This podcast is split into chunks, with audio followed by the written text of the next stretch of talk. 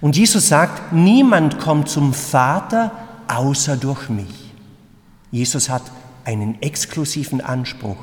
Er sagt, ich bin genau die Tür zum Herzen Gottes. Und so ist aus christlicher Sicht die wichtigste Übung, die wichtigste Methode unter Anführungszeichen eine Person. Es ist Jesus.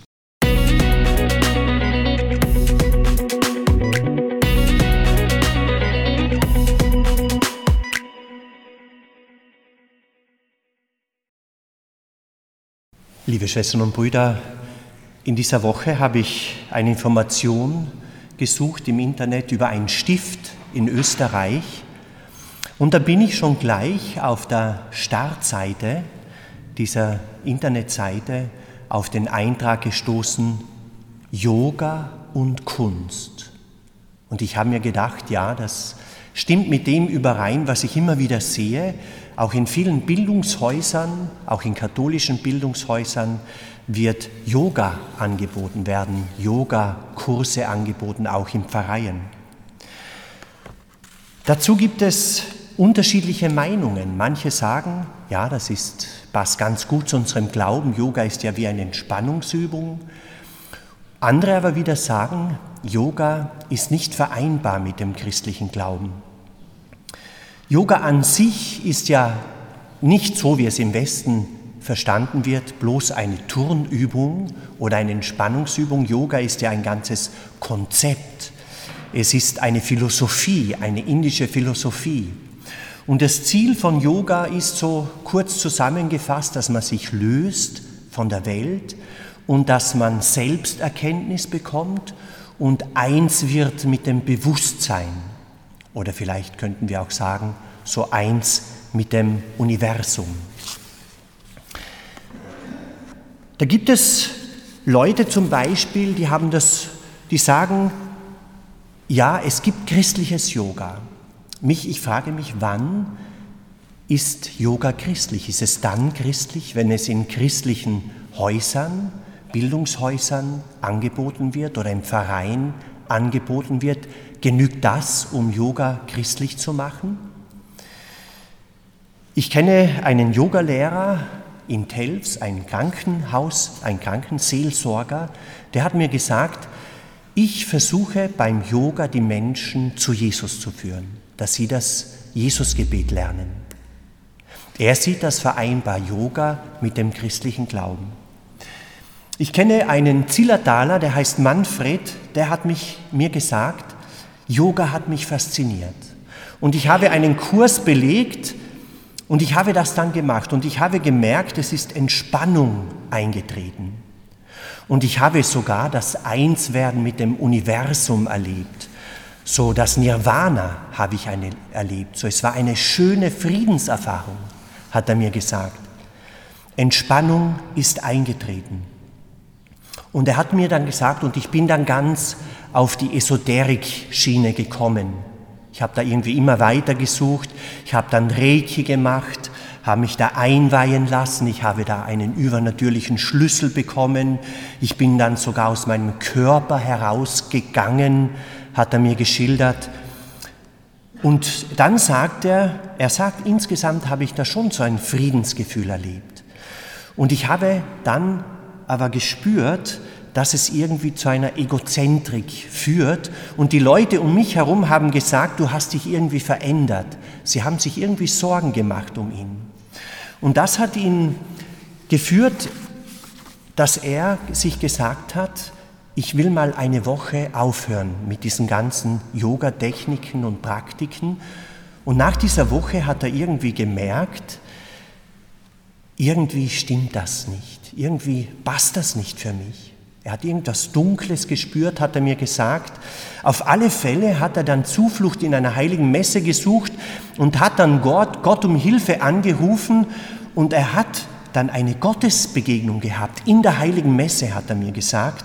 Und dann hat er gesagt, ich habe eine Liebe gespürt, die diesen alle Friedenserfahrungen, die ich bei Yoga gemacht habe, überstiegen hat. Er hat gesagt, das war nicht zu vergleichen, diese Liebe, die ich da gespürt habe.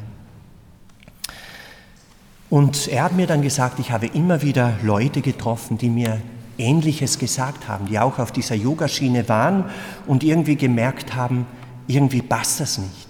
Und die sind dann wieder ganz in den Glauben an Jesus zurückgekommen. So hat er es mir geschildert. Ich denke, ihr könnt euch selber hier ein Urteil machen. Christliches Yoga, Yoga eher ein Hindernis für das Christentum. Auf alle Fälle ist klar, aus christlicher Sicht geht es nicht um Selbsterkenntnis. Es geht auch nicht um ein Eintreten in ein Nirvana oder um eine Vereinigung mit dem Kosmos, sondern aus biblischer christlicher Sicht geht es um die Begegnung mit dem Gott, der ein Du ist, mit dem wir sprechen, der ein Herz für uns hat, der sich uns zuwendet. Und wie finden wir aus christlicher Sicht die Einheit mit diesem Gott? Nicht zuerst durch Turnübungen oder Entspannungsübungen oder Methoden, sondern so wie Jesus sagt, wie wir es im Evangelium gehört haben, Jesus sagt, ich bin der Weg zum Vater. Und Jesus sagt, niemand kommt zum Vater außer durch mich. Jesus hat einen exklusiven Anspruch. Er sagt, ich bin genau die Tür zum Herzen Gottes. Und so ist aus christlicher Sicht die wichtigste Übung, die wichtigste Methode unter Anführungszeichen eine Person. Es ist Jesus, der für uns der Weg in das Herz Gottes ist.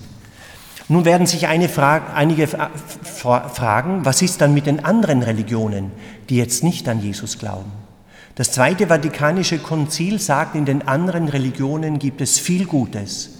Dann sagt aber auch das Zweite Vatikanische Konzil, sie sind aber nicht frei vom Irrtum. Also die Kirche sieht auch den Irrtum in anderen Religionen, zum Beispiel in den indischen Religionen die Lehre von der Reinkarnation. Es gibt für uns Christen aus der biblischen Sicht nicht die Wiedergeburt, aus der wir uns selber befreien müssen. Es gibt nur eine Geburt in das ewige Leben durch den Glauben. Oder zum Beispiel bei den Muslimen. Aus unserer Sicht ist es ein Irrtum, dass Mohammed über Jesus steht, weil für uns ist Jesus der Erlöser. Und er steht natürlich über allen Propheten, auch über Mohammed. Da merkt ihr was, da geht was nicht zusammen, da gibt es Widersprüche. Aus unserer Sicht ist das eben ein Irrtum, obwohl es auch Gutes gibt in den anderen Religionen, wie das Zweite Vatikanische Konzil betont. Und das Zweite Vatikanische Konzil betont auch, auch Menschen, die nach ihrem besten Gewissen leben, auch in anderen Religionen, die haben das Hoffnung, die Hoffnung, gerettet zu werden. Unser Glaube ist auf alle Fälle das Wort Jesu, ich bin der Weg und durch mich kommt ihr in das Herz des Vaters. Oder wie Jesus sagt, ich werde euch zu mir holen, damit auch ihr dort seid, wo ich bin. Und wo ist Jesus? Er ist beim Vater. Jesus holt uns zu sich in die Begegnung mit dem Vater, in das Herz Gottes. Und das ist nicht erst, wenn wir sterben, in dieser Welt, wenn unser leiblicher Tod eingetreten ist, sondern das ist das Leben des Glaubens. Jetzt schon können, werden wir von Jesus zum Vater geholt. Jetzt können wir schon beim Vater zu Hause sein. Jetzt schon haben wir Zugang zu Gott, zum Herzen Gottes, zu seiner Liebe. Und das drückt, denke ich mir, auch der heilige Petrus aus im ersten Brief, in seinem ersten Brief. Er sagt, ihr seid ein Volk von Priestern. Ihr seid eine heilige Priesterschaft.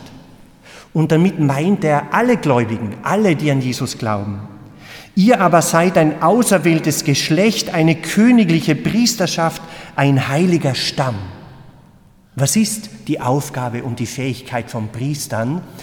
Nämlich ihre Aufgabe ist, Zugang zu Gott zu bekommen, zu Gott einen Kontakt aufzubauen und diese Fähigkeit haben wir als Menschen, die an Jesus glauben. Jeder, der getauft ist. Das ist das allgemeine Priestertum.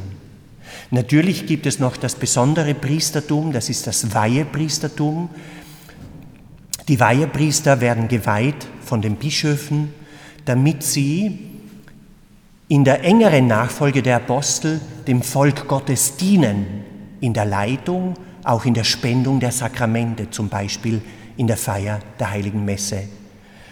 In besonderer Weise führen sie ein Priestertum aus. Doch für alle Getauften, für dich gilt, du bist eine Priesterin, ein Priester vor Gott. Du hast durch Jesus Zugang zu Gott, in das Innerste Gottes, zu seiner Liebe. Liebe Schwestern und Brüder, und so wünsche ich uns, dass wir uns immer mehr für diese Methode unter Anführungszeichen entscheiden, die uns Jesus vor Augen legt und für die Übung entscheiden, die Jesus uns vor Augen legt, nämlich es ist der Glaube an Jesus, dass wir uns Jesus anvertrauen, dass wir auf Jesus hören, uns von ihm führen lassen, mit ihm sprechen, ihn suchen, auch in den Sakramenten, in der heiligen Messe, in der Beichte. Und dass wir auch unser Handeln von ihm inspirieren lassen. Denn dann werden wir unser Herz beheimatet haben bei Gott und die Großartigkeit der Liebe von Gott erleben, die jede andere Friedenserfahrung, die wir in dieser Welt machen können, übersteigt. Denn Jesus sagt, ich bin der Weg zum Vater und ich hole euch zu mir, damit auch ihr dort seid, wo ich bin. Amen.